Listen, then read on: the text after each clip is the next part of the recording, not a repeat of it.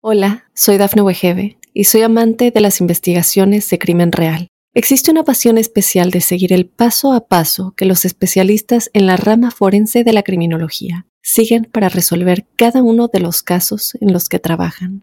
Si tú, como yo, eres una de las personas que encuentran fascinante escuchar este tipo de investigaciones, te invito a escuchar el podcast Trazos Criminales con la experta en perfilación criminal, Laura Quiñones Orquiza en tu plataforma de audio favorita.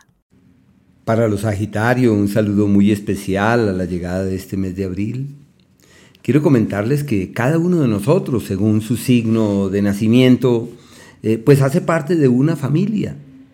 Y como familia hay cosas que nos, eh, sí, que nos afectan, que tienen un impacto sobre nosotros. En algunos casos es amable, ameno y en otros es exigente y complejo.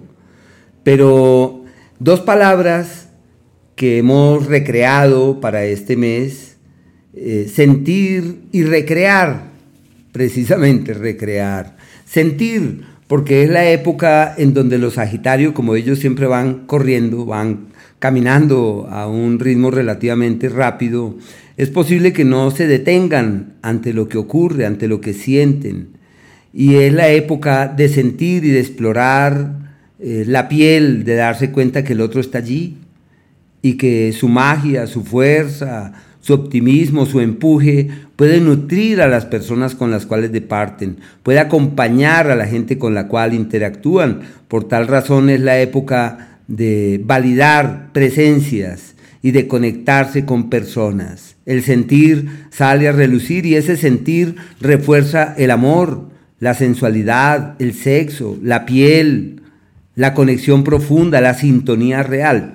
Pero también es la época de recrear, de reinventar, eh, como algunas de las empresas, de los creativos, que a sus empleados no les ponen horario, pero sí les dan un ambiente armónico para que ellos puedan sentarse o acostarse en el piso y crear cosas. Se llama el tiempo de recrear y es eh, darle un giro a lo que ya está hecho o transformar lo que en su mano se encuentra. Bueno, es la época de validar otras maneras de leer la vida y de conectarse con ella. Sus niveles de energía aumentan en términos general, pero bueno, ahora ya les haré algunos comentarios. El planeta Marte está en un entorno, en un escenario eh, clave para realizar ajustes más allá en el fondo y la salud amerita de muchos cuidados, lo gástrico, lo digestivo, lo estomacal. ¿Por qué? Porque este astro refuerza la presencia de intranquilidades en torno al tema de la salud. Y lo veo directamente en torno a mm, lo digestivo y lo gástrico. Sus descuidos pueden salirles caros. Lo que hay que hacer ahí es evitar los excesos, masticar mejor lo que se ingiere, revisar con todo el cuidado del mundo la comida, hay que estar ahí muy pendientes del tema eh, dietético, por una parte. Y por la otra, es la época de los enemigos gratuitos, donde surgen fuerzas en contra que hay que saberlas atenuar, hay que saberlas contrarrestar, hay que manejar esas energías y, y ser muy prudentes, porque es el periodo en donde fulano se resintió profundamente por lo que yo dije, pero mi intención no era con él, era con el otro o de pronto no era con nadie. Entonces uno se puede ganar problemas gratuitos. Bueno, por el planeta Mercurio, este astro hasta el día 3 evoluciona por un escenario clave para clarificar sus cosas en el amor, para reiterar quién es quién en sus vidas, con quién hay que caminar, ciclo que ya proviene del mes anterior. Y Venus va a estar retrogradando perdón, y Mercurio, perdón, va a estar retrogradando en el eje del trabajo. Así que eso pinta perfectamente, puede ser sinónimo del nuevo empleo, de la buena inversión, de la excelente decisión para los asuntos laborales. Imagínense, en vez de tener, en vez de tener un mesecito a Mercurio ahí, ocurre que les dura dos meses larguitos energías prodigiosas para sus cosas, para sus asuntos, no deben escatimar esfuerzos, deben caminar con el alma, deben entender que todo fluye de su lado y que dudar no tiene sentido. Ahí es que estar ahí pendientes y prestos de esa energía eh, magnífica. Lo único que amerita de cuidados es la salud, porque como este es el astro que rige las vías respiratorias, toca estar ahí muy pendientes de la salud para evitar que este astro avanzando por allí se convierta en fuente de malestares y de intranquilidades. Los contratos que estaban pendientes, la firma de contratos o las alianzas con terceros, todo esto avanza divinamente. Una época que puede llegar a ser eh, favorable en esa dirección. El Sol hasta el día 20 se sostiene en el histórico periodo eh, de el amor y la piel, de la sensualidad, del sexo, de la conexión real con el otro. Así que una temporada favorable puede ser que llegue alguien de otro lado, de otro país, que llegue alguien con buenas nuevas, que traiga noticias para aliviar la vida. Y sus niveles de energía vital y corporal aumentan significativamente. Hay que aprovechar para ir al gimnasio, para subir montañas, para hacer ejercicio, para practicar algún deporte. Toca aprovechar ese margen de tiempo. Bueno, desde el día 20 cambia la historia y surge un nuevo escenario laboral, un nuevo entorno para el hacer, unas nuevas circunstancias pertinentes al hacer o al emprendimiento y todo lo que hagan en ese ámbito es válido. Se pueden plantear expectativas de traslados laborales, de movimientos laborales, y hay que multiplicar los esfuerzos en la salud, porque es el histórico periodo de malestares físicos y de situaciones allí un tanto descontroladas. Por el planeta Venus, hasta el día 11 tienen un entorno magnífico en el plano laboral donde surge el aliado, la ayuda, el benefactor y el beneficio, donde todo evoluciona de la mejor manera y donde seguramente se dan cuenta que la vida lo único que hace es bendecirles y ofrendarles para bienes y soluciones.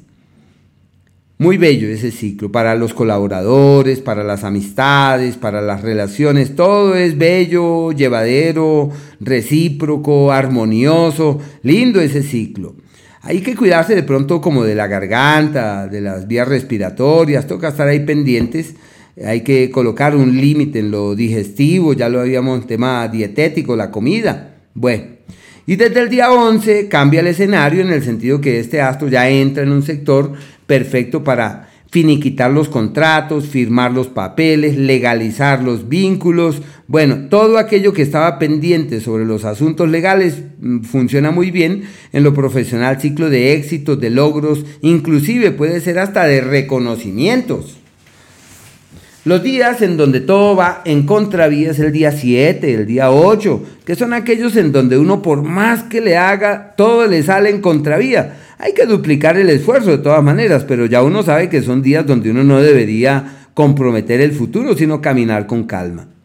Los días retadores, porque son aquellos donde la vida le dice a uno, tienes que cambiar desde el fondo, o uno le dice a la vida, me cansé de este orden que traigo y quiero reformular mi historia, quiero que mi vida encuentre un nuevo carril, un nuevo cauce. El 24, desde las 2 de la tarde, el 25 y el 26 que se llaman los tiempos de los cambios estructurales, y donde el destino está de su, de su lado para poderlo transformar, para poder reorientar su norte y decir, bueno, voy a tomar la rienda de lo primordial y realizaré mi mayor esfuerzo porque yo sé que todo depende de lo que hoy haga.